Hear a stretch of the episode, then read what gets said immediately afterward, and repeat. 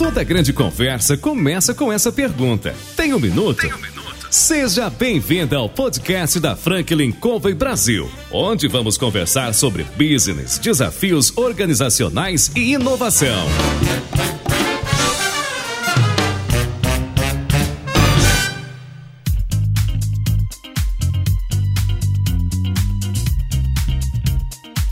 Olá pessoal, aqui é o João Palmeira novamente, consultor sênior da Franklin Covey Brasil, e eu estou aqui para entrevistar CEOs, presidentes, diretores das mais importantes empresas na atualidade. O nosso programa traz empreendedores e pessoas que de alguma maneira contribuem e compartilham suas experiências de vida, seus conselhos e as suas histórias. Hoje a gente ligou para o Diego Figueiredo, CEO da Nexo. E aí perguntamos, Diego, você tem um minuto? E aí, tem um minuto, Diego? Tem. Bastante. Que bom, seja bem-vindo. Obrigado, João. Obrigado pelo convite. Obrigado a Franklin Covey pelo convite. Eu espero poder contribuir um pouquinho com os empreendedores e contar um pouquinho das minhas falhas, meus erros.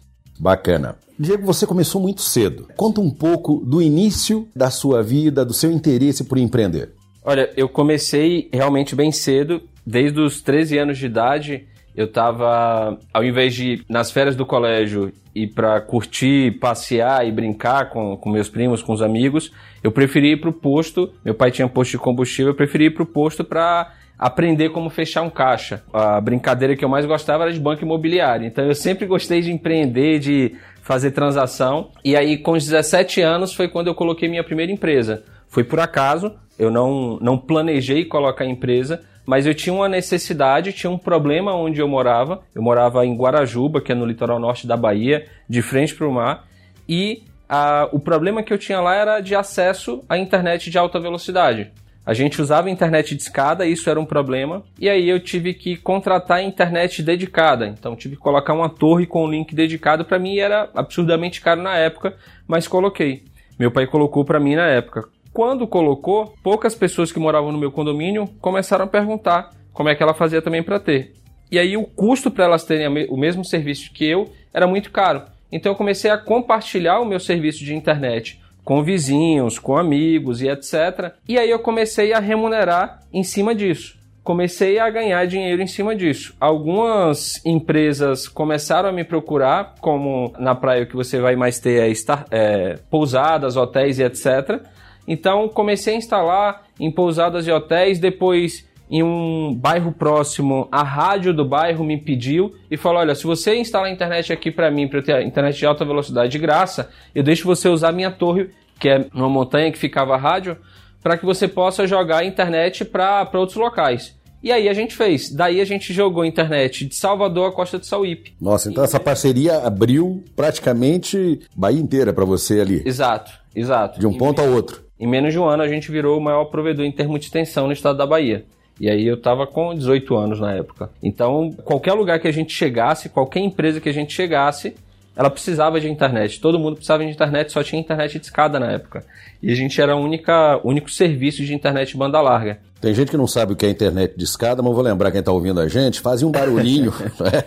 um barulhinho no telefone e demorava pra caramba. Mas você tinha que ter uma tremenda uma paciência, além né? De, além de demorar, o telefone ficava ocupado, porque ninguém conseguia nem ligar e nem receber chamada. Ficava ocupado, aquela zoadinha, o barulhinho. E aí os pais ficavam pé da vida. Uhum. E aí, depois do, do provedor, eu tive algumas aventuras empreendedoras. Eu resolvi vender a minha parte, fui é, investir na bolsa de valores, no mercado de opções. Isso com 18 anos? Ou... 18 anos. 18, é, tá. 18 anos. Uhum. Perdi tudo no, no mercado de opções. Na verdade, no primeiro dia, eu ganhei 11.860 reais investindo o dinheiro que eu, que eu saí, que eu vendi o provedor. Aí você ficou animado. Eu já comecei a procurar carro, casa, para comprar. Eu falei, agora eu não faço mais nada da vida. A primeira coisa que você faz é montar um estúdio, você compra um monte de monitor, computador, e aí compra um monte de software. Quando na verdade, aí o mercado vem e te ensina que não é assim que se opera. Aí perdi tudo. O pouco que sobrou, eu fui. Eu viajei para o Paraguai para comprar é, mercadoria, placas de computador para vender lá na Bahia. Não dava certo porque era muito burocrático e tinha muita gente fazendo coisa errada e atravessando. Eu falei, olha, não vai dar certo isso daqui. Aí saí, fui trabalhar com minha família, com meu pai, ele tinha, além de depois tinha supermercado, fui trabalhar no supermercado da família, cresceu bastante o supermercado, mas não, não tinha espaço para que eu conseguisse crescer mais como empreendedor. Eu não gosto de nada que me limite. Eu não consigo limitar, seja a minha criatividade, seja minha remuneração financeira. Eu não consigo ter algum limitador para minha atividade empreendedor. Então eu falei, ó, não vai dar certo ficar aqui no supermercado. Fui trabalhar em uma transportadora em que o dono me deu a oportunidade de ser sócio. Eu falei, olha, eu não tenho carteira de trabalho, nunca vou tirar na minha vida. Eu quero ser sócio da transportadora se você me der a oportunidade. Eu começo como funcionário aqui, mas eu quero ser sócio. E com dois anos me tornei sócio. Ou seja, empreender estava no sangue, né? Você já sabia de antemão é. que CLT você nunca participaria. Não. Eu não conseguia. Não conseguia me ver limitado a uma função a um cargo, a um salário. Empreender não é só você ter empresa. Eu empreendi no negócio dos outros. Você empreende trabalhando para os outros. E aí você quem coloca os limites assim mesmo. Eu falei, ó, não quero ter limite de salário, não quero ter limite de função, não quero ter limite de horário para trabalhar. Eu quero trabalhar qualquer hora, qualquer dia e ir para cima. E aí isso deu resultado. Então ele pegou e me tornou sócio em dois anos da transportadora. Eu quintupliquei o faturamento da transportadora em dois anos, aumentei em mais de seis vezes o número de contratos que a transportadora tinha. E aí a gente decidiu, como estava crescendo bastante, decidiu investir em um outro mercado, diversificar um pouquinho o negócio para não ficar 100% em um. E aí a gente decidiu diversificar para o mercado de franquias, que é um mercado que já está testado é, boa parte dos empreendedores começam pelo mercado de franquia.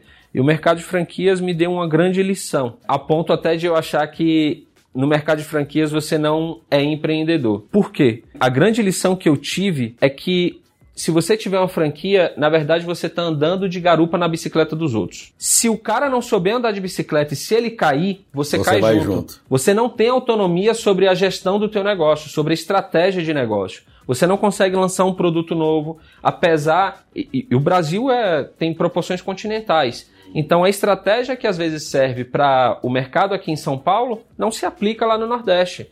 Lá você tem uma renda per capita diferente, uma cultura completamente diferente. Falando de sorvete, que foi o, a franquia que eu investi, o sul foi colonizado pelos europeus. E o europeu tem uma cultura de consumir sorvete como um complemento alimentar. No Nordeste, a gente toma sorvete para passar o calor. É completamente diferente. Então, aqui vocês tomam sorvete depois do almoço, como uma sobremesa. Lá no Nordeste, não, a gente só toma se tiver calor. Apesar de estar calor o tempo todo, o, o custo de uma paleta mexicana, que foi que eu investi é, aqui em São Paulo pela renda per capita, é completamente diferente de lá. É um sorvete premium, muito mais caro. E aí, é, isso fez com que acabasse não dando certo. Eu investi, o meu objetivo era ter é, era ser um franqueado Nordeste.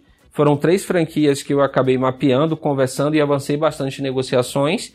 E por azar acabei escolhendo uh, a franquia de paleta mexicana, que não deu certo.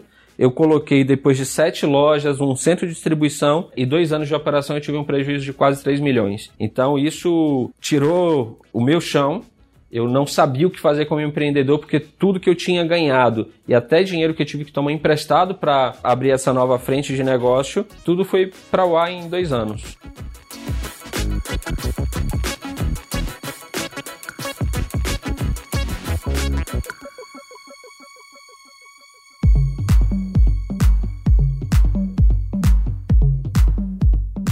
É interessante, né, ouvir essa parte da sua história, porque Geralmente, quando a gente pensa em empreender, o olhar é sempre o que eu vou ganhar. Mas a gente se esquece que é um caminho a ser percorrido. Há experiências que você vai vivenciar e nem todas elas são de lucro e de alegria, né? Você tem que trabalhar muito, tem que ralar pra caramba e existem os altos e baixos nesse processo. Você falou da paleta uh, mexicana, né?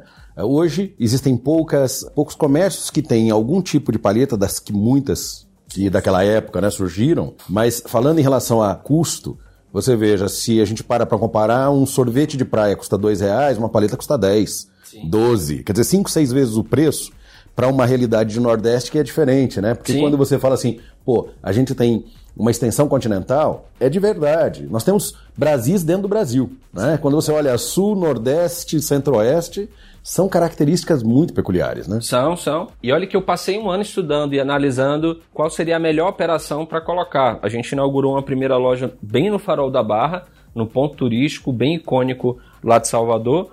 Mas se você parar para analisar, o que a gente estava olhando era operacionalmente, o que é que eu teria um menor custo operacional, me, menor trabalho na operação. Então, paleta, você pega um picolé pronto, você só pega, tira o plástico e entrega para o cliente, diferente de um sorvete massa que você tem que montar. O tempo de atendimento é, diferente, é, né? é completamente diferente. E a gente visitou diversas lojas da franquia de paletas você via filas gigantescas. Eu falei, olha, não tem condição de colocar uma operação em Salvador se não for para ser rápido. Então eu falei, paleta mexicana é o tipo de operação que eu consigo despachar muito rápido o Você cliente. Tem velocidade. Né? Exatamente, né? velocidade de atendimento.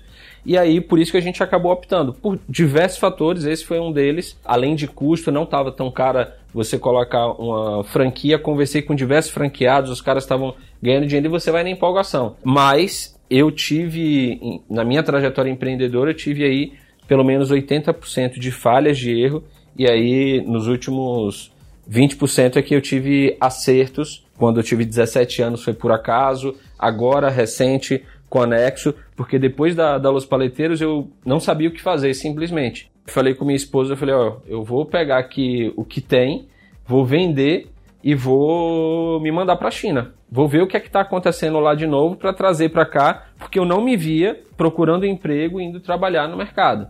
Falei, não, eu vou continuar empreendendo. Fui para a China, passei uma temporada lá, visitei a Canton Fair, as principais feiras da China, vi muita coisa interessante para trazer, desde acessório de celular, que uma capinha de celular lá dessas transparentes custam 5 centavos, 10 centavos, e aqui o pessoal vende 10 reais. Então são margens absurdas. Absurdas, né? É quase inimagináveis, uma Exato. margem desse tamanho, né? E não dá para acreditar. Você fala, não, isso daqui não é o mesmo que está vendendo lá. E o pior é o seguinte, é, a gente com a nossa visão, né, pelo menos é, comercial, você diz assim, como é que ele ganha dinheiro com 5 centavos? Tem que vender milhões, tem que vender muito. Agora, como é que você pagando 5 vende a 10 reais? Quer dizer, você põe 10 mil por cento no mínimo em cima do produto? Exato. Quer dizer, é uma diferença gigantesca, né? É. Agora, você comentou que mesmo tendo a experiência da paleta, que te deu um prejuízo grande, ainda assim você disse: não, eu vou persistir. Exato, porque quem é empreendedor, acho que é meio cabeça dura. O cara.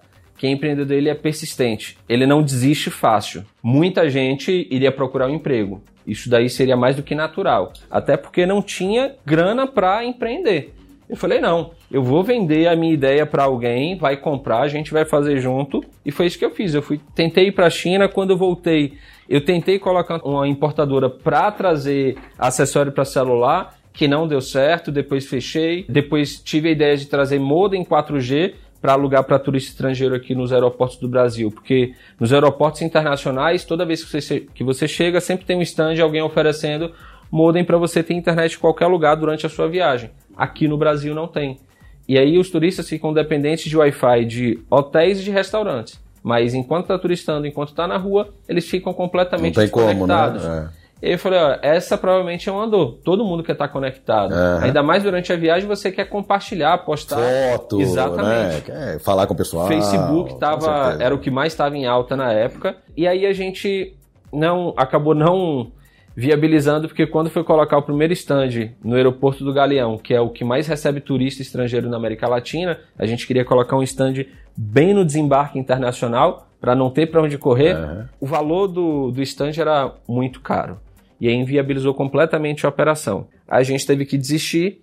Eu parti para uma outra startup, que foi uma startup que se chamava BIP, na época. O objetivo dela era concorrer com os correios de uma forma mais eficiente. A gente queria conectar todas as empresas de transporte de encomenda expressa rodoviária.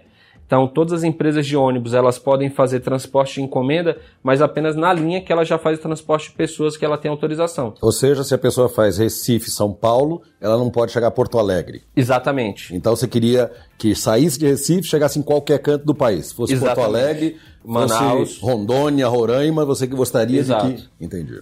Pegando um aplicativo para conectar todas as, as, empresas de transporte de encomenda expressa rodoviária. Da mesma forma que o EasyTax conectou todos os táxis, a gente queria conectar todos os ônibus. Acabou não dando certo, não pelo business, porque até hoje não foi feito nada parecido com isso, mas por visão é, diferente com o meu sócio, que na época morava na Alemanha, acabou não dando certo. E aí desisti. Pra você ter ideia, para mim, uma das coisas mais importantes de você empreender é você ter um bom time. E depois da, da BIP, eu tentei colocar um guia de turismo virtual. Eu comecei a trabalhar com inteligência artificial, juntei um time, contratava gente não dava certo. Eu contratei gente da Romênia, dos Estados Unidos, da Índia, de Minas Gerais, de São Paulo, Porto Alegre, todo lugar. Eu gastei, na época, pelo menos uns 200 mil reais, que foi pro lixo, tentando montar time e nada dava certo.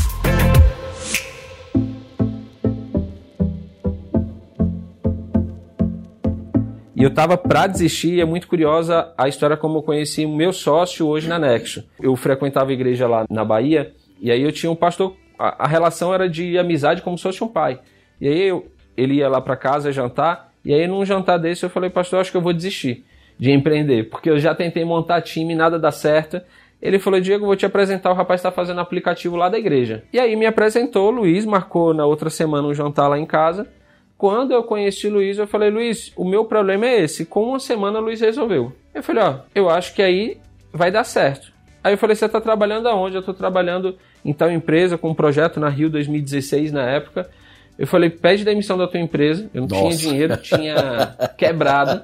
Falei, pede demissão que eu vou sustentar você, fica tranquilo, a gente vai montar um negócio junto. E aí foi quando a gente montou a Trip, que era o guia de turismo virtual, decidimos finalizar o, o, MVP, participamos do processo de aceleração das principais aceleradoras, da ACE, da Startup Farm, a Oxigênio e etc. Fomos convidados por algumas para dar palestra, passamos para a final, mas acabamos não ganhando.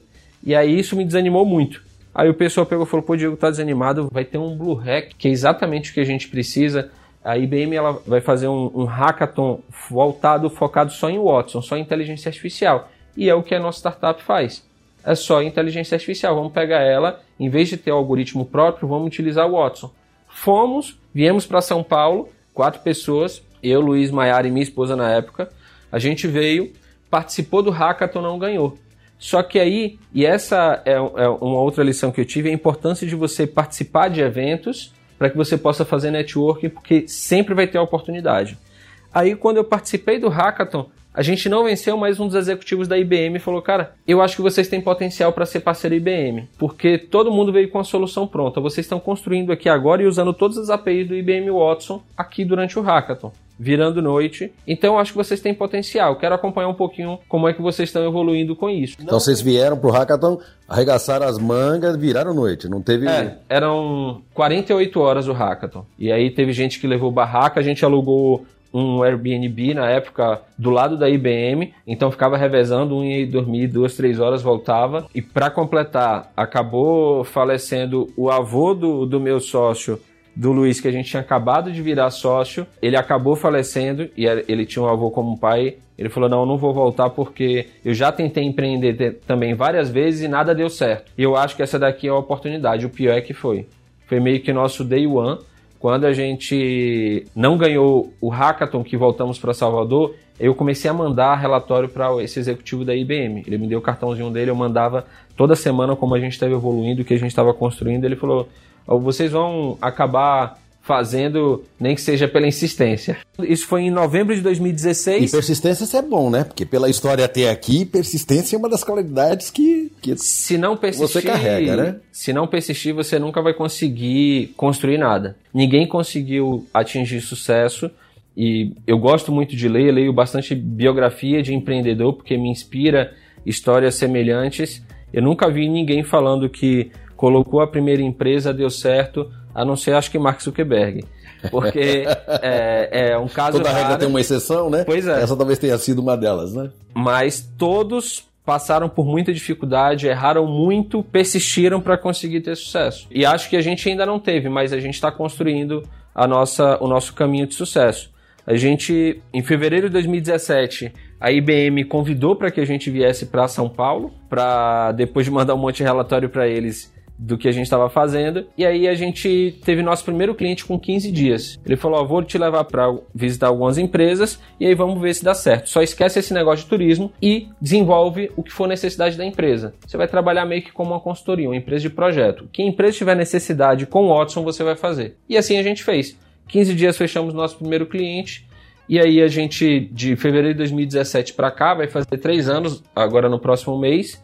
A gente se tornou um dos principais players de inteligência artificial do país, trabalhando com grandes empresas como Bayer, Brastemp, Volkswagen, Forbes. A gente abriu escritório em Nova York, uma operação em Nova York, para ter mão de obra um pouco mais qualificada para trabalhar em projetos de alta complexidade. Isso é um desafio no Brasil. Sim. Quando eu comecei a ter demanda de projetos de alta complexidade, e aí eu não estou falando de assistente virtual, eu estou falando de algoritmos de deep learning, com aprendizado profundo de máquina, computação visional, a gente tinha muita dificuldade em achar essa mão de obra aqui no Brasil. E aí, por acaso, um amigo meu da FGV que estava morando lá, trabalhando com machine learning no MIT, ele falou: Diego, eu estou trabalhando com isso. Dá para a gente fazer coisa junto. Eu falei: beleza, então vamos trabalhar. E aí eu comecei a contratar ele para trabalhar nos projetos daqui. Ele começou a dar aula na Universidade de Princeton e a gente começou a pegar alguns alunos dele que saíam melhores nas aulas. Falou: vamos trazer esse cara para trabalhar nos projetos e a gente começou a contratar mão de obra lá. Quando foi final de 2018, a gente ganhou um prêmio da IBM lá em Las Vegas, com mais de 30 mil pessoas e muitas empresas, como principal parceiro naquela época de inovação estratégica para a América Latina. E aí a gente começou a ter muita procura das empresas de lá. Aí eu já tinha mão de obra que estava contratando de lá. Começou a surgir demanda, eu falei, nada mais natural do que a gente abrir uma operação. E aí o Vinícius ficou como meu sócio na operação de lá, que ele ainda fica lá em Nova York, e a gente começou a ter muita visibilidade aqui no Brasil. Ninguém estava trabalhando com inteligência artificial como projeto. Todo mundo, uma empresa construía um, um, assistente virtual, um chatbot, era por onde a maior parte das startups estavam começando. A gente não. Eu construo de um assistente virtual a um algoritmo de deep learning. O que for necessário, eu construo para a empresa. E poucas empresas estavam trabalhando nesse modelo de solução customizada. E aí a gente ganhou muita vitrine aqui no Brasil. É, nisso, começamos a trabalhar com algumas agências. Para a gente foi muito bacana porque a gente tem um lado criativo muito forte. E aí as agências de, de publicidade começaram a buscar anexo para desenvolver os projetos de inteligência artificial.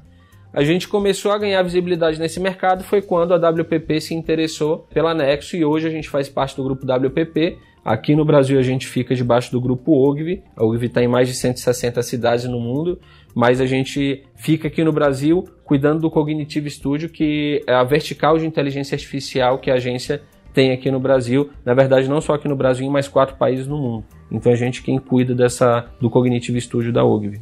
É interessante né, essa história que você está contando, para quem está nos ouvindo agora, porque você tem um, um caminho de desafios, não é? de aprendizado com acertos e com erros, mas aquele olhar de tigre tu não perdeu, né? Quer dizer, você acreditava e acreditou até aqui para chegar onde chegou, mesmo diante do desafio, porque a maioria das pessoas, quando pensam em fazer alguma coisa, seja empreender ou atingir qualquer resultado, muitas vezes no primeiro, no segundo, no terceiro momento de frustração, joga tudo pro alto. Sim, isso é normal, é do ser humano, é normal. Não é todo mundo que é tão persistente ao ponto de acreditar que tudo que está indo ao contrário, que uma hora essa maré vai virar. Agora, essa situação, esses desafios que você é, comentou, uma parte dele, 13, ah, você começa lá no posto, aos 17 o primeiro negócio, aos 18 você vende, começa a empreender. Enfim, num determinado momento da sua vida, aos 21 você já estava numa dinâmica muito grande. Você casou com quantos anos? Eu casei tem 3 anos.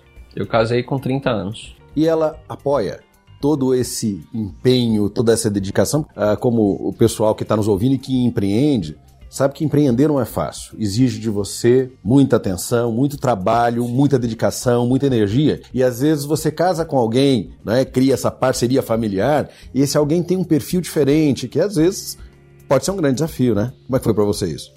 Isso é um grande desafio. Para mim foi um pouco mais tranquilo, porque em todas as iniciativas a minha esposa ela sempre me apoiou.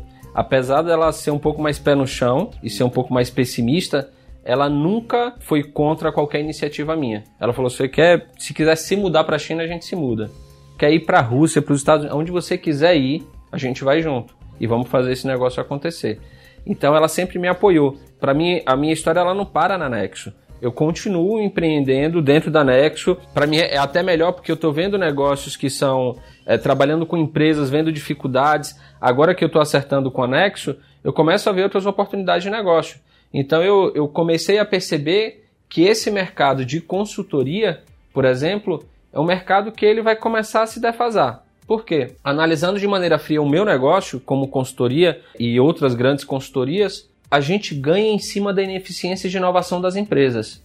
Por quê? Como eu cobro no projeto, eu calculo meu projeto hora homem. Então, quanto mais a empresa demora para inovar, mais eu ganho dinheiro. Isso é meio contraditório. Como é que você está me contratando para te, te ajudar a inovar? Eu ganho mais dinheiro quando você demora mais para inovar. Se eu estou te contratando para me ajudar a inovar mais rápido. Exatamente. Então, isso é meio contraditório. A gente começou a perceber e estudar mais a fundo. A gente tem um, um braço de futurismo lá dentro da Nexo e a gente começou a perceber que todas as soluções disruptivas que acontecem no mundo elas surgiram por meio de um padrão. E esse padrão é shared source. Não é open source, não é shared economy, é shared source todas as empresas que criaram negócios disruptivos no mercado, e aí desde a da criação do avião, elas utilizaram o conceito de shared source. A gente, utilizando o conceito de shared source para inovação que nunca foi usado, você inverte a balança. Quanto maior a velocidade, menor você cobra. Isso é meio contraditório para o meu negócio. Aí em novembro a gente teve essa ideia e a gente fez o lançamento de uma nova empresa que se chama The Problem Company,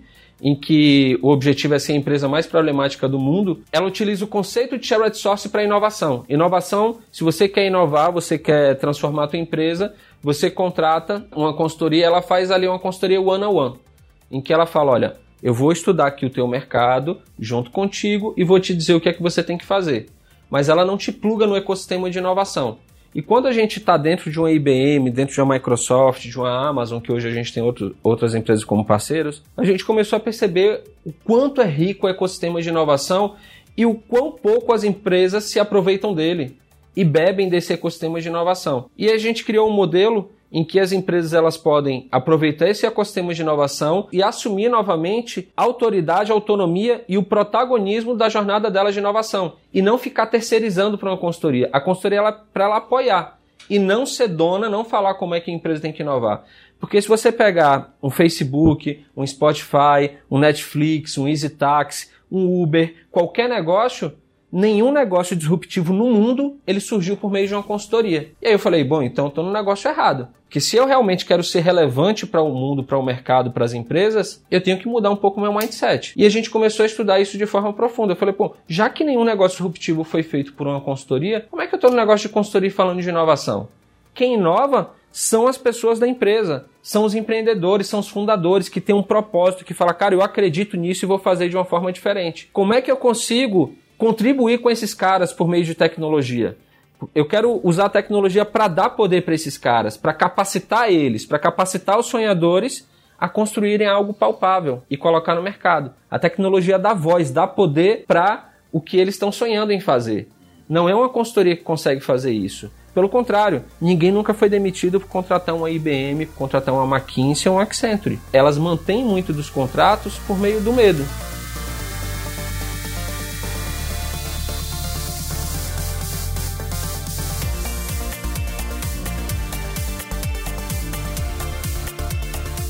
É interessante, né, essa, esse paradigma que você está colocando, né?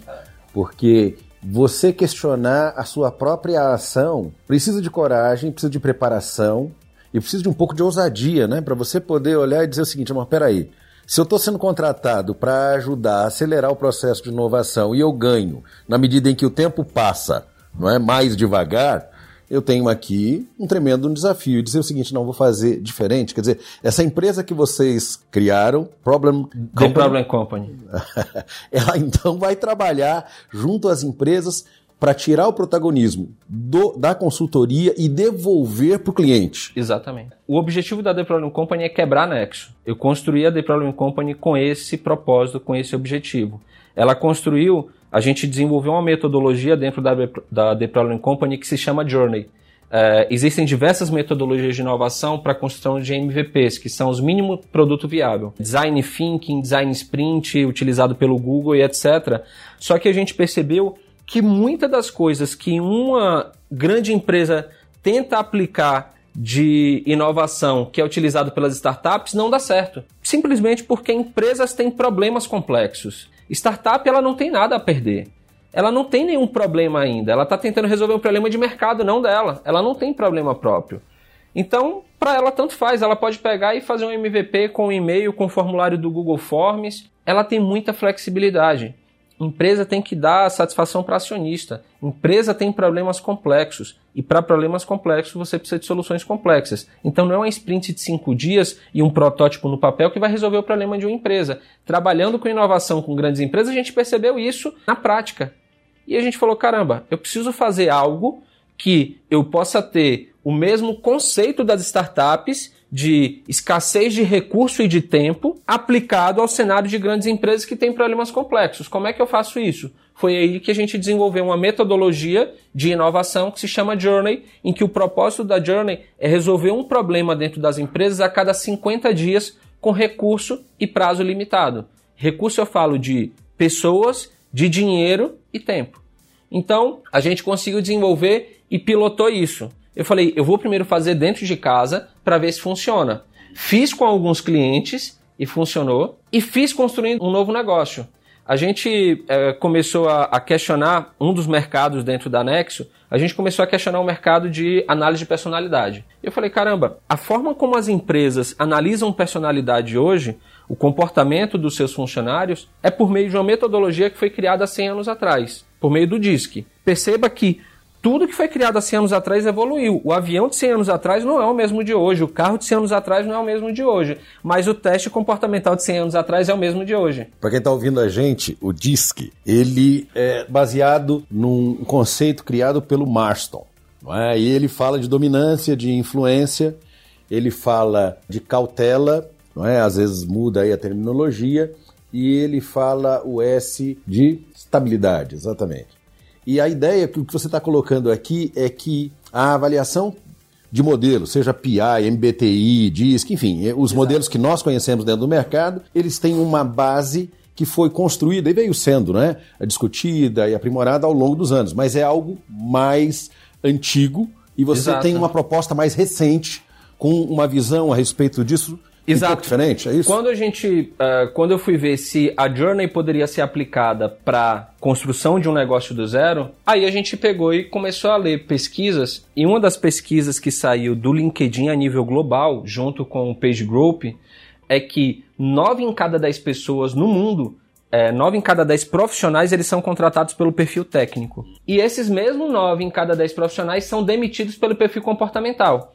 Ou seja, a forma como as empresas analisam comportamento no mundo não é eficiente. Está errada de certa maneira, né? Exatamente. Mas isso daí é pelo seguinte, porque quando diz que foi construído há 100 anos atrás, em 1920, ele foi construído em que o Master ele foi para dentro do ambiente de trabalho analisar os padrões comportamentais daquela época. E os padrões comportamentais daquela época são completamente diferentes dos padrões né? de hoje. É Se você for olhar o tempo de permanência, o tempo que cada pessoa tem dentro da empresa, o tempo de carreira, ele mudou completamente de geração para geração.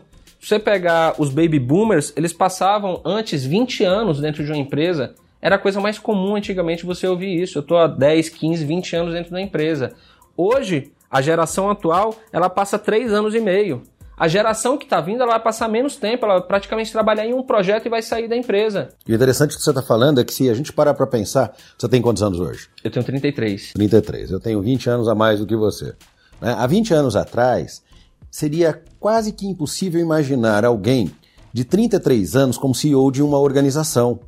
Porque o conceito é, o cara não tem experiência. Como é que ele vai agregar valor para o meu negócio? E hoje a gente tem gente de 30 ou menos, não é? Numa posição de liderança, de direção, de presidência, que era algo impensado. Quer dizer, de fato, eu acho que os comportamentos e as dinâmicas vêm mudando.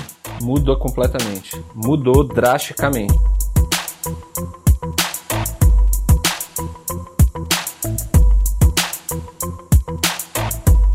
É a tua proposta no sentido dessa análise comportamental? A gente pegou tanto os estudos do DISC, do MBTI, a gente pegou é, como principal base o estudo do William Sheldon. Ele é um psicólogo americano e ele começou a estudar e fazer correlação do tipo constitucional do aspecto biológico com o comportamento. Então ele começou a criar alguns padrões, perceber alguns padrões que ele falou: caramba, tem algumas pessoas que são mais magras, mais altas, e elas têm por padrão ser mais introvertida. O cara que é mais alto e mais magro, ele não é muito brincalhão. Ou seja, a correlação entre o fisiológico Exatamente. e o comportamento aqui para poder achar e identificar esses padrões. Exato. E o William Sheldon, ele pegou e, e, participou da Segunda Guerra Mundial, ele desossava os cadáveres, ele tirava a medida das ossadas e dos órgãos, tentando encontrar padrões no corpo humano.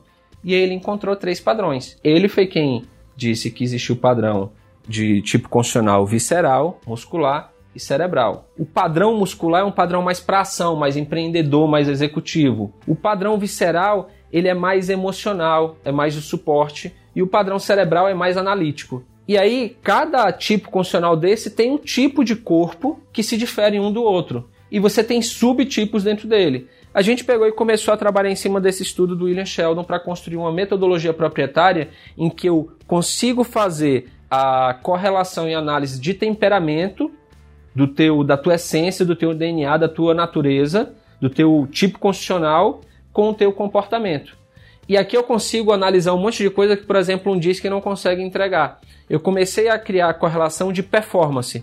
Quanto mais distante o teu comportamento, que é como você está pela influência do meio, está distante do teu temperamento, mais desgaste você tem, mais esforço para entregar esse comportamento você tem. Agora veja só, você falando disso, eu fico imaginando o seguinte: nós temos uma essência, a natureza, como você comentou, é o que você é. Se você é uma pessoa introvertida, você vai ser introvertido Sim. a vida inteira. Exato. Você pode aprender padrões de mudança de comportamento, mas a sua essência é Exatamente, essa, tá certo? Agora, você imagina o seguinte, uma criança introvertida que nasce num ambiente opressor, que tem vai lá, escola e uma série de coisas em que sofre bullying, já por aquele padrão que, de alguma maneira, ele recebe lá a influência negativa de casa, ele repete isso na escola, a escola reprime-o ainda mais. Quer dizer, dentro desse mundo que a gente vive e dos ambientes, dos diferentes ambientes que a pessoa está, o padrão fisiológico, como você colocou, ele te dá indícios. Mas o ambiente, ele exerce uma influência muito forte dentro dessa pessoa para poder ir desenhando o que ela se torna. Exerce. A sua ferramenta ou esse conceito, ele consegue analisar esse, essas nuances para poder chegar muito próximo desses três padrões e dizer o seguinte: de fato, o indivíduo está num desses três, está mais nesse e acredito eu, né? Que a gente deva ter os três, mas talvez um ou outro é que se sobressaia. Exatamente. Todo mundo tem os três. Só que você tem a prevalência de um deles. E você pode ter, chegar, se você pegar o mapa do William Sheldon, você pode ter prevalência muscular, mas quase sem imperceptível essa prevalência, porque você está muito próximo ali do visceral, você está muito próximo ali do cerebral. Ele consegue pe pegar essas diferenças. Por exemplo, apesar de ser um tema complexo, a gente desenvolveu essa primeira solução, o MVP da Áurea, que, que é esse projeto que a gente lançou, em 50 dias construindo algoritmos de deep learning, por meio de algoritmos de deep learning. E a única metodologia no mundo que leva em consideração o tipo condicional. O tipo condicional, ele me dá informação não apenas do teu tipo condicional, da, do teu temperamento, do teu DNA, isso me traz, abre leque para outras informações que eu consigo pegar tua. Por exemplo, o meu teste ele funciona com base em um questionário que você responde. Esse questionário não tem pergunta, só são afirmações que você vai marcar se você se identifica ou não marcar se não se identifica. E a gente gera na hora o teu resultado. É, são 12 algoritmos de Deep Learning que a gente utiliza para projetar mais de 4 mil tipos de personalidade diferentes. O DISC tem 32, o MBTI tem 16, o Enneagrama tem 9. A gente consegue alcançar mais de 4 mil tipos de personalidade diferentes. E isso é um nível de profundidade e precisão que nunca foi visto na história da indústria de análise comportamental. Quando eu pego e analiso o tipo constitucional, eu consigo pegar é, e saber o teu tipo constitucional sem você nem precisar responder esse questionário. Quando o William Sheldon estava fazendo a pesquisa e analisando as medidas, ele identificou e construiu uma máquina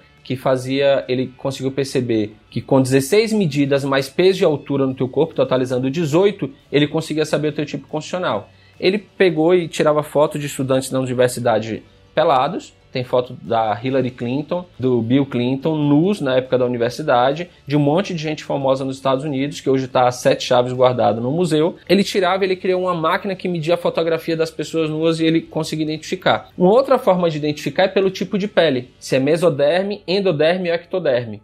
Pelo tipo de pele eu sei o teu tipo constitucional. E olha que interessante, eu consigo saber o tipo de pele de um feto de três semanas que está na barriga da mãe. Bom, isso tem aplicações das mais variadas, né? Porque de repente você pode Exatamente. começar a identificar o seguinte: olha, existe a propensão de que esse tipo, esse perfil, não é, ele possa, por exemplo, desenvolver essa ou aquela situação, ou doença, ou comportamento, isso mesmo, enfim. Isso mesmo tipo de doença que cada tipo constitucional tem, atividade física, qual tipo de atividade física? Quando a gente é jovem, adolescente, a gente começa a praticar, sei lá, karatê, natação e acaba largando com 3, 4 meses.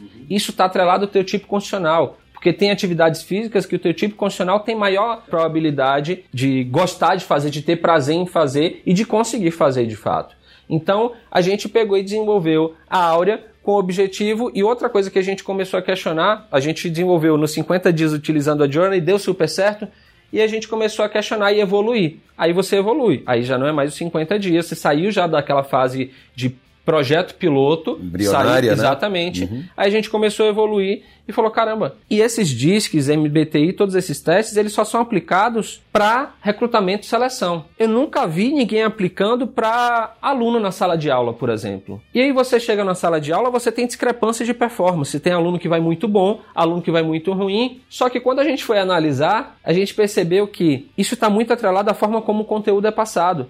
Tem pessoas que são mais visuais. Tem pessoas que gostam de escrever. Se eu puder separar comportamentalmente, a nível de temperamento, esses alunos por grupos comportamentais na sala de aula, entregar todos os alunos fazerem um teste a partir de 12 anos, qualquer pessoa pode fazer o nosso teste.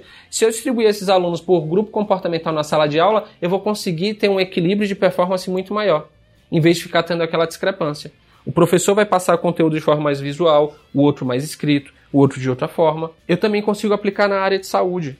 Eu consigo saber qual tipo de doença pelo tipo constitucional que esse feto que está ainda na barriga da mãe pode vir a ter. Eu consigo aplicar para a parte financeira, que você só analisa o aspecto econômico de cada pessoa, sendo que você tem um aspecto comportamental. As pessoas elas têm comportamento no DNA dela de poupar mais desde criança. Tem gente que já nasce com isso no DNA. Não, eu vou poupar. Não, eu gosto de ver dinheiro aqui na minha carteira. Tem gente que não consegue ver dinheiro que gasta isso está atrelado ao comportamento. Então, a gente começou a perceber que comportamento, na verdade, é a base de tudo no mundo. Qualquer e se você coisa... conseguir prever uma tendência, você pode, por exemplo, oferecer solução para determinadas situações das mais variadas. Exatamente. Para tudo. Se você pegar, teve plano de saúde e procurou a gente.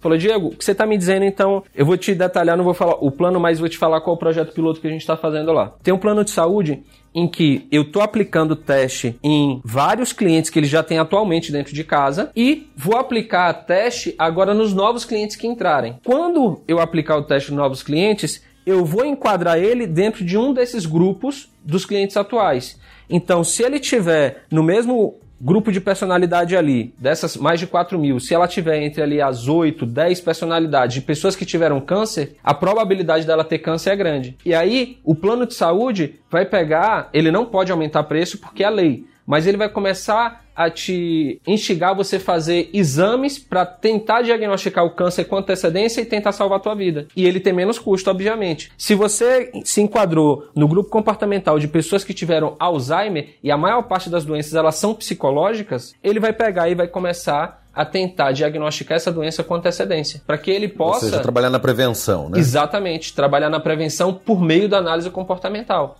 Então, a, o comportamento, se você pegar as coisas mais diferentes possíveis. A Nike comprou uma startup para entender o comportamento do consumidor para entregar o, o, produto de acordo com o comportamento dele, com a personalidade dele. Comportamento é a base de tudo. Você toma decisão com duas partes do teu cérebro. Você tem o neocórtex, que você tem as decisões mais racionais, e você tem o cérebro límbico, que é onde tem Emocional, a parte. Né? Exatamente. E é, e é o cérebro límbico que não é racional, que é o que te faz tomar a decisão. Influencia, né? No, Exatamente. no final das contas. Você que é a compra... parte comportamental. Então a gente falou, caramba, a gente tem uma grande oportunidade, um grande mercado, que ninguém está trabalhando, está todo mundo ainda pegando disco e colocando com palavras diferentes, mas usando a metodologia de 100 anos atrás e aplicando só para trabalho, sendo que comportamento é tudo no mundo.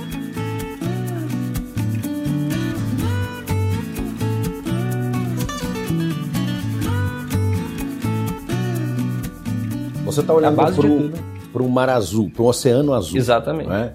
Mas ao olhar para esse oceano azul, as implicações de inteligência, não é, como vocês utilizam, é a gama é absurda, né? Infinita, a gente pode dizer, né?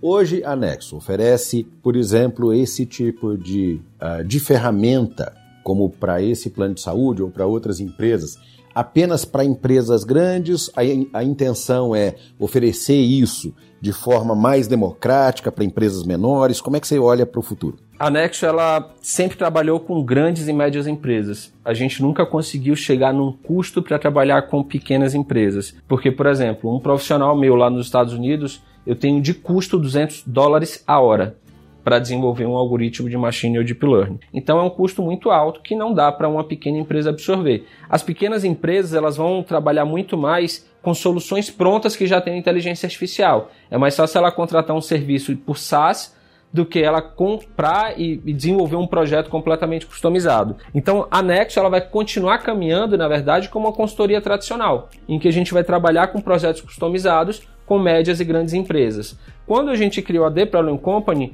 o objetivo era abrir um pouco mais esse leque, porque se você pegar é, dos 17 milhões de CNPJs que tem no Brasil, 90% é de pequenas empresas. Então a The Problem Company veio para criar uma alternativa, ser um caminho alternativo para a inovação, em que a gente reduziu drasticamente o custo e reduziu drasticamente o tempo de inovação. E aí eu consigo ter. Então você vai ter que ganhar, pensando nesse universo de 17 milhões de CNPJ, quer dizer, você tem que ganhar na produtividade. Exatamente. Você vai ter que criar maneiras pelas quais você possa entregar mais em menos tempo para o maior número de pessoas. Exatamente. De forma bem sintetizada, como é que eu ganho dinheiro com a The Problem Company reduzindo o custo e aumentando a velocidade? Para a Journey ela ser viável, ela precisa de pelo menos cinco empresas. Por quê? O conceito de shared source é para que o que eu desenvolver para uma empresa eu vou compartilhar com as outras quatro. E esse compartilhamento cruzado vai ajudar a desenvolver e ganhar musculatura. Exatamente. Cerca de 40% dos problemas que as empresas têm, eles são operacionais. São problemas de um financeiro, de um comercial, problemas de marketing, que elas compartilham entre si. Os outros problemas, eles são muito específicos de cada mercado.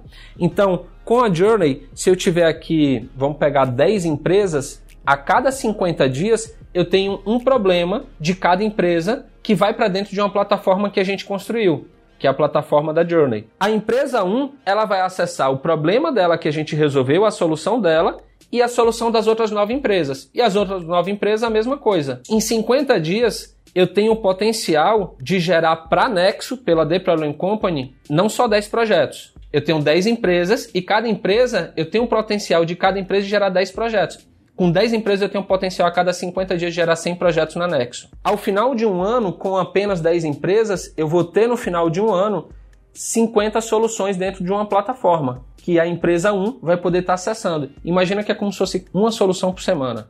Apesar de eu demorar 50 dias para fazer uma solução. Você aumentou 5 mil por cento a capacidade Exatamente. de. Eu crio uma base para que o time de TI da empresa ele possa inovar. Ele já tem lá um algoritmo pronto que já foi testado e validado por uma outra empresa para previsão de turnover, por exemplo, no RH. Ou seja, com a experiência do outro, eu construo a minha, Exato. inovo e contesto e ainda ofereço parte dessa experiência para um outro que pode Exatamente. construir, inovar e oferecer para o outro. Exatamente. E você cria um círculo virtuoso nesse processo. Perfeito. É uma espiral ascendente, né? Exatamente. E aí como é que eu ganho, além de ganhar dinheiro dessa forma, porque eu cobro um valor fixo, eu não ganho hora homem. Eu cobro um valor muito baixo e fixo para as empresas. Eles pagam esse valor fixo mensal, mas chega a ter 50 soluções no ano. Como essas soluções vêm para dentro de uma plataforma, a gente inaugurou um estúdio de problemas, primeiro estúdio de problemas do país, para que as empresas fossem para lá e a gente está criando analíticos do problema do Brasil. Então eu vou saber que o problema de RH no mercado de varejo é turnover. Já o mercado de alimentação não é turnover, de A e B não é turnover. O problema é melhor adequação do perfil ao cargo. Então a gente está interpretando os problemas no mercado brasileiro. Ou seja, se você cruzar a identificação desses problemas mais o estudo do perfil e da probabilidade, seja de comportamento, de desafios enfrentados pelo indivíduo, quando você cruzar essas informações, ele diz o seguinte: olha, para esse tipo de situação, ou para esse cargo, ou para essa necessidade, você tem esse tipo de pessoa. vai se adequar melhor, vai gerar a solução, vai gerar o resultado Também. esperado. Também. Além disso, outra possibilidade que a The Problem Company abre com a Journey é o seguinte: essas 50 soluções estão dentro da plataforma, pode ter uma empresa lá em Roraima, em Manaus, que não tem como vir para São Paulo fazer a Journey comigo. Mapear o problema, desenvolver a solução. Um ponto interessante é, quando a gente fala de ecossistema de inovação, eu não tenho nenhum concorrente com a Problem Company. Nenhuma empresa é meu concorrente. Qualquer empresa de tecnologia, ela é meu parceiro. Por quê? Quando eu vou lá dentro do cliente e mapeio o problema, eu falo, olha, o cliente falou, tem um problema de é, turnover no RH. Antes de eu desenvolver a solução, eu viro para o ecossistema. Na Problem Company, na Journey, a gente tem como parceiros a Ingram, que é o maior distribuidor de tecnologia do mundo, a IBM e algumas outras empresas. Eu olho para o ecossistema deles, que tem aí cerca de 20 mil empresas, e falo, pessoal, eu tenho uma empresa aqui que está com problema de turnover. Quem tem uma solução pronta para ela? Tem eu plugo a empresa com o cliente e resgato um outro problema para resolver, porque eu mapeei um universo de problemas lá dentro da empresa. Então, o primeiro ponto é que eu trago a empresa para ser parceira, ela me paga uma comissão porque eu estou indicando o cliente altamente qualificado para ela. E eu resgato outro problema para resolver na Journey. Essa solução dela vem para dentro da minha plataforma. Todas as soluções a cada 50 dias vêm para dentro da plataforma. Ao final de um ano, com 50 soluções na plataforma, eu posso virar para a empresa de Manaus, que não tem como vir para cá fazer a Journey, falar: você quer ter um acelerador de inovação? Me paga X por mês para você ter acesso à plataforma com pilotos para todas as áreas da tua empresa. Como o código é universal, lá eu tenho um código-fonte da solução. Eu tenho o problema, o descritivo do problema, o descritivo da solução e o código da solução para você implementar na mesma hora. Ou você seja, faz um Ctrl-C, Ctrl-V. O indivíduo não precisa ser um especialista para entender e aplicar a solução. Exatamente. E eu tenho um time de onboard que dá todo o suporte para que a empresa possa implementar. Você me paga um valor por mês muito baixo, muito barato, para você ter acesso só à plataforma. Você não vai ter acesso ao Journey, mas a plataforma para ter um acelerador de inovação dentro da tua empresa. E isso que consultoria é impensável você escalar a consultoria. Aí eu consegui criar um modelo de negócio, que é a The Problem Company, e eu consigo escalar a nível global a consultoria com o mesmo número de pessoas no time. Teoricamente, qualquer lugar para qualquer lugar. Exatamente. Acho que isso que é um pouco do papel do empreendedor. É tá o tempo todo olhando para as oportunidades que surgem, às vezes está na sua frente, você só não consegue enxergar. Então, shared source acontecia em todos os negócios disruptivos no mundo, até em tecnologia, menos em inovação. Inovação era o modelo one on one. Contrata uma consultoria e você é quem me diz como é que eu tenho que inovar. E a gente fica aqui, ó, coloca aquele, aquele negocinho de burro que se você só olha pra frente e é só ela que é a dona da verdade. Só que ela não inspira, ela não cria lealdade. Ela te contrata e eu tô falando porque eu faço isso na Nexo. É por meio do medo. Agora as empresas contratam a Nexo porque é uma empresa do grupo WPP, o maior grupo de comunicação do mundo e é uma das principais da América Latina em inteligência artificial. Aí agora as empresas me contratam como um contrato com qualquer outra consultoria grande. Olhando para o meu negócio, criticando, e você o tempo todo tem que criticar o teu negócio. Se você é empreendedor, critica o teu negócio, que você vai ver um monte de oportunidade. Eu acho que isso é uma das coisas bacanas que a gente tem ouvido e discutido aqui no nosso podcast. É justamente essa possibilidade de olhar para o teu negócio e não achar que está tudo lindo e maravilhoso e se perguntar, e aí? O que, que a gente não está fazendo, precisa fazer? O que, que pode ajudar? O que, que a gente tem que deixar de fazer? O que, que a gente está aprendendo com isso? Exatamente. Tem que ser uma constante, né?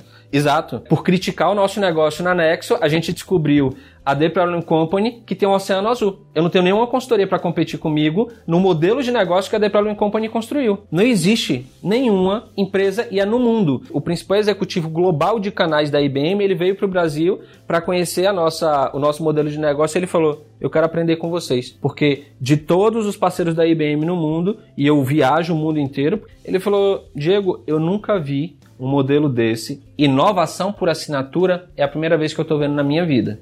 Inovação é por projeto.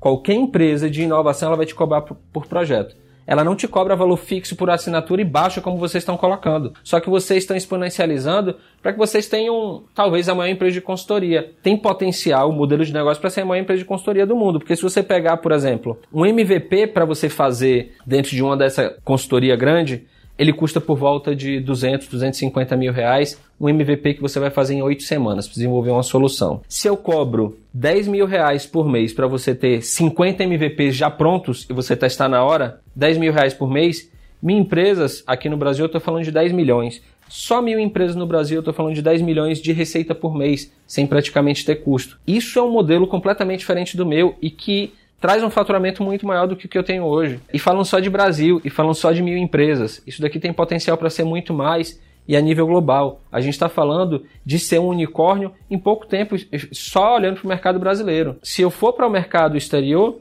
aí o potencial disso daí é muito maior. Então, é, esse modelo de negócio, utilizando o conceito shared source, que já foi aplicado para todos os negócios disruptivos no mundo, trazendo ele para o conceito, para o cenário de inovação, isso abre oportunidades absurdas. Então, um conselho que eu dou é: critique o tempo todo o teu negócio. Não ache que porque você está ganhando dinheiro que está tudo bem. Porque se você não fizer, alguém vai fazer por você. Alguém já deve estar tá pensando em fazer, né? Exatamente. Né? E as coisas estão acontecendo, né?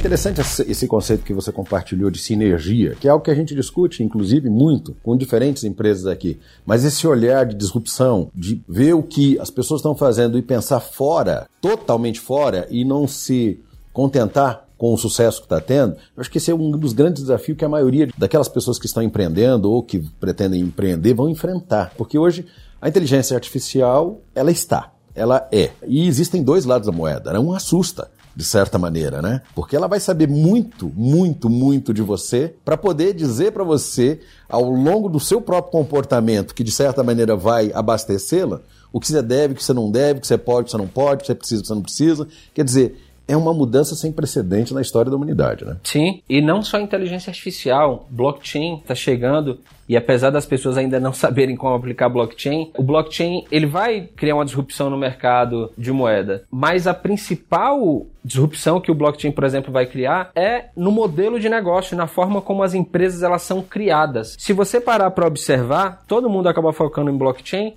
no Bitcoin na, em um criptoativo, enquanto cresceu, enquanto valorizou. Se as pessoas pararem para ter uma outra visão, e é isso que faz a diferença em inovação. Inovação as pessoas confundem muito com tecnologia e com novidade. Inovação, você vê que a quebra de padrão é importante, apesar de trabalhar com empresa de inovação, dar palestra, ler muito, ter um braço de futurismo, o local onde eu vi a melhor tradição de inovação foi dentro de uma igreja, na Hilson. E aí teve um pastor que chegou e falando sobre inovação, ele falou: Inovação é a cultura de fazer o que mais ninguém faz com o recurso que todo mundo já tem utilizando criatividade. E aí, se você parar para olhar a criatividade com que foi construído o Bitcoin, esquece o lado moeda do Bitcoin e foca no modelo de negócio, foca no formato da empresa. Se você quiser, você consegue marcar uma reunião com algum funcionário do Bitcoin, você consegue falar com o presidente do Bitcoin, tem algum e-mail do Bitcoin para que você entre em contato ou telefone, você consegue visitar o escritório do Bitcoin? Não existe nada disso. O blockchain viabilizou você ter uma empresa que fatura bilhões,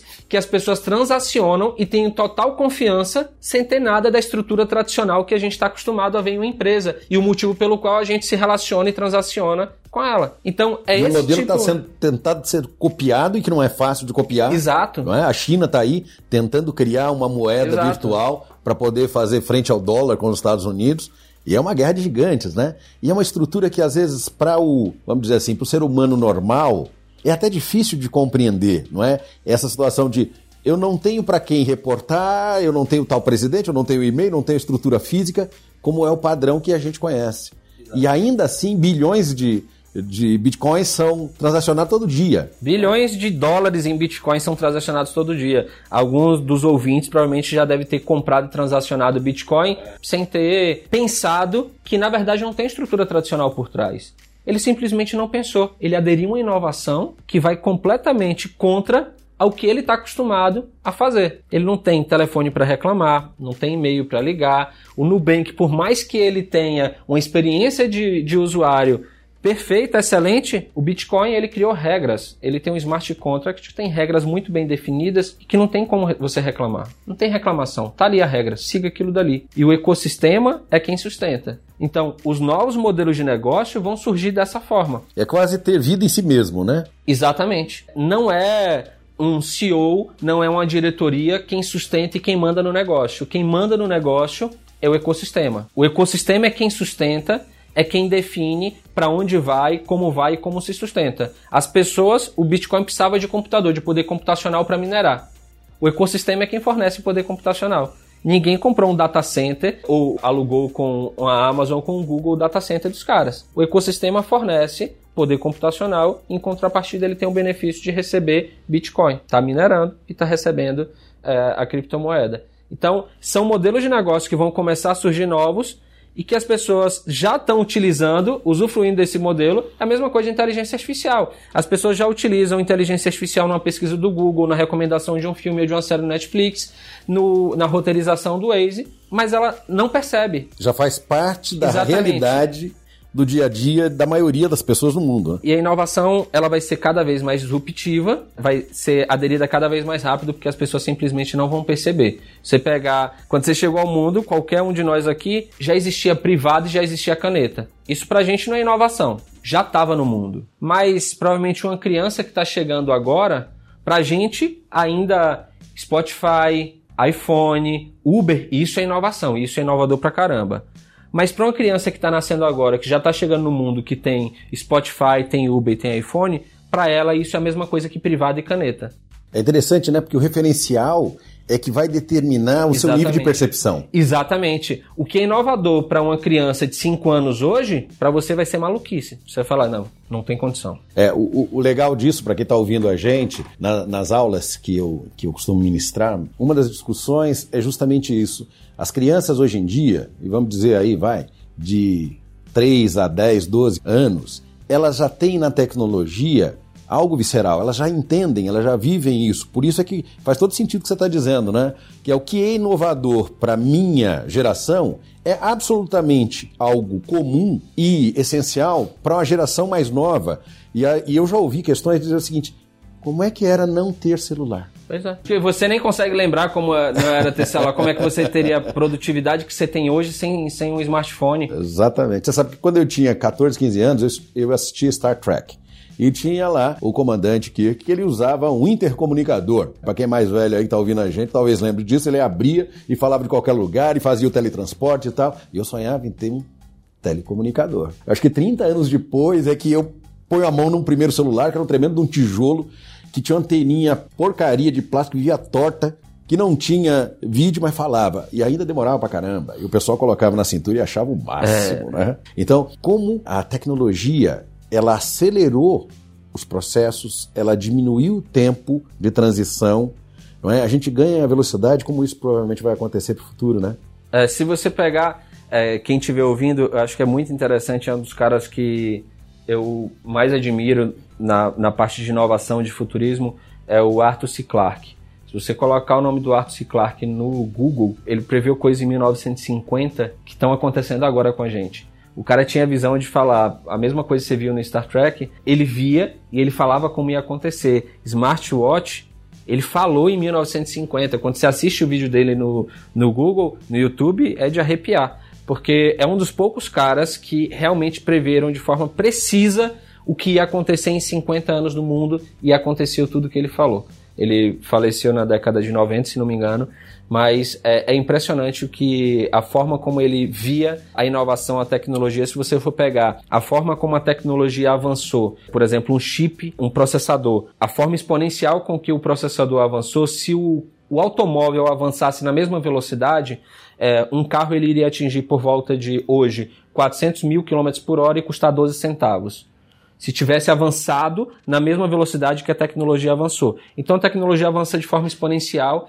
vai ser um problema, a gente vai ter alguns problemas que vão ter que ser resolvidos, mas eu acho que, e a história da humanidade mostra isso, a tecnologia ela mais trouxe benefícios do que malefícios para a nossa vida. Ou seja, quando a gente põe na balança esses últimos 50 anos de mudanças Exato. que aconteceram numa velocidade espantosa, se a gente compara com toda a história da humanidade até aqui, ela promete 50 anos de uma mudança extraordinária.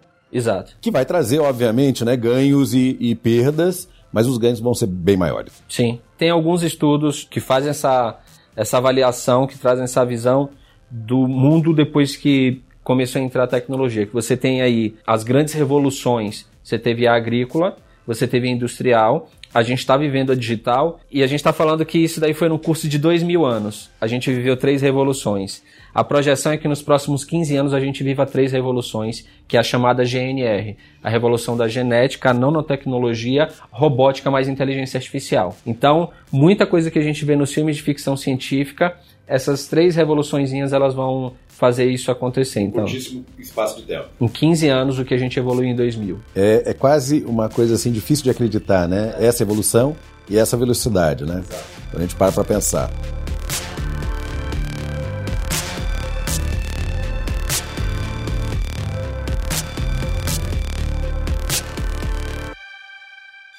Pessoal, eu estou aqui com o Diego Figueiredo, da Nexo, que está contando para gente aqui, dando uma aula a respeito, não é?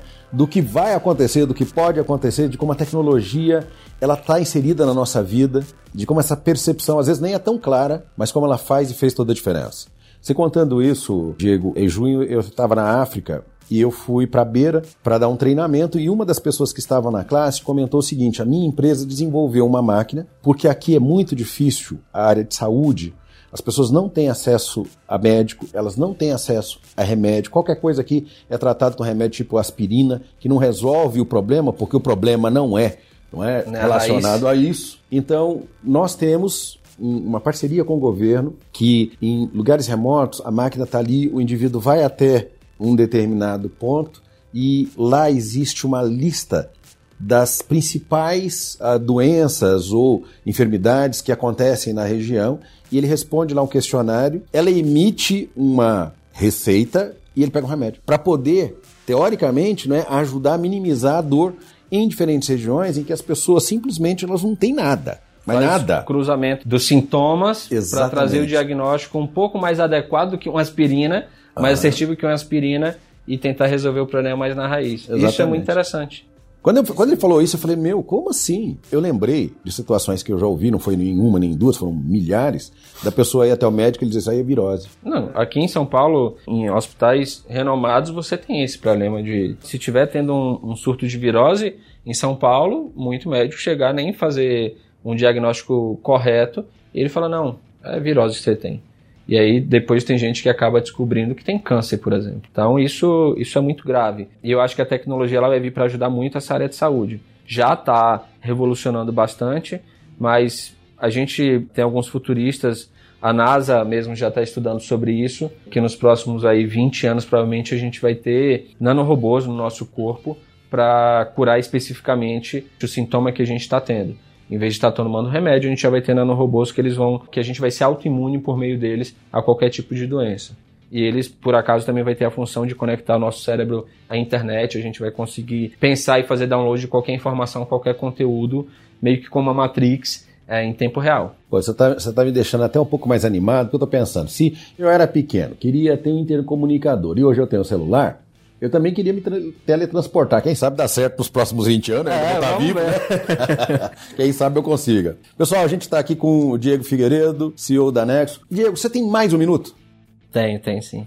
Diego, para o pessoal que está nos ouvindo aqui, você contou a sua história de vida, que começa aos 13 anos, em que você trocava, né, brincar, por ir lá conhecer todo o trâmite do posto de gasolina do teu pai, essa experiência no mercado, a experiência com transporte, com a área de tecnologia, com essas situações todas que você viveu. Para quem está ouvindo a gente, se você tivesse que sugerir, compartilhar da tua experiência, diz assim, cara, esses anos todos de empreendedorismo, nas diferentes áreas em que eu estive, me ensinaram o que, é que você diria que vale a pena compartilhar para essas pessoas ou que estão ou que querem empreender? Olha, eu acho que eu vou trazer algo que eu escrevi na minha formatura. Foi um texto que eu falei um pouco sobre o meu aprendizado. Eu tentei fazer faculdade três vezes na Bahia, não conseguia porque não, não me, me encaixava, não achava que iria agregar nada. E quando eu vi para vir para o Rio de Janeiro e fiz faculdade na FGV, aquilo me deu uma visão muito ampla de mundo e me deu a visão de que eu podia construir coisas grandes. E a forma de você conseguir construir coisas grandes, alcançar objetivos, passar por muita dificuldade é por meio de networking. Você não consegue fazer nada sozinho, você precisa conhecer gente boa, porque gente boa atrai gente boa. Então, networking para mim é o que existe de maior valor acima de qualquer outra coisa para um empreendedor. Se você não tiver um bom networking, você está ferrado. Você não vai conseguir empreender. Você pode até ter a melhor ideia do mundo, você não vai conseguir colocar ela em prática. É ter um bom time junto com você e ter um bom networking. As outras coisas elas acabam acontecendo fruto desses dois pilares. Networking e um bom time para mim é tudo na trajetória de sucesso de um empreendedor. Bacana. Diego, muito obrigado pelo seu tempo. Obrigado você, João. Obrigado pelo convite. Foi muito bacana bater papo e espero que tenha contribuído um pouquinho para os ouvintes para a jornada de empreendedora de cada um deles. Ah, com certeza, eu tenho certeza absoluta que foi muito bacana ouvir a tua experiência aqui e que o pessoal vai levar muita coisa para refletir a respeito, né, dos comportamentos, desses paradigmas que a gente traz eh, de vida, as histórias de vida que influenciam a maneira da gente ver e que às vezes a gente precisa sair um pouquinho dessa zona de conforto, repensar alguns conceitos para entender que a gente pode, que tem uma série de possibilidades aí à nossa, à nossa frente, né? Mas a maneira como a gente se comporta e a maneira como a gente encara o desafio é que vai fazer toda a diferença. Obrigado. Obrigado a você. Um abraço para todo mundo que está ouvindo a gente e até a próxima.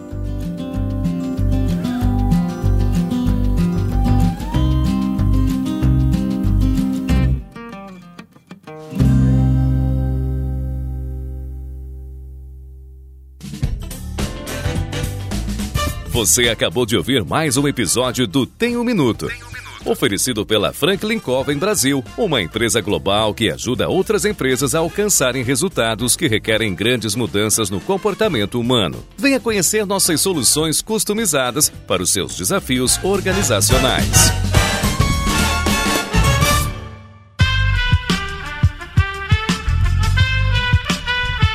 Este podcast foi editado por Aerolitos Edição Inteligente.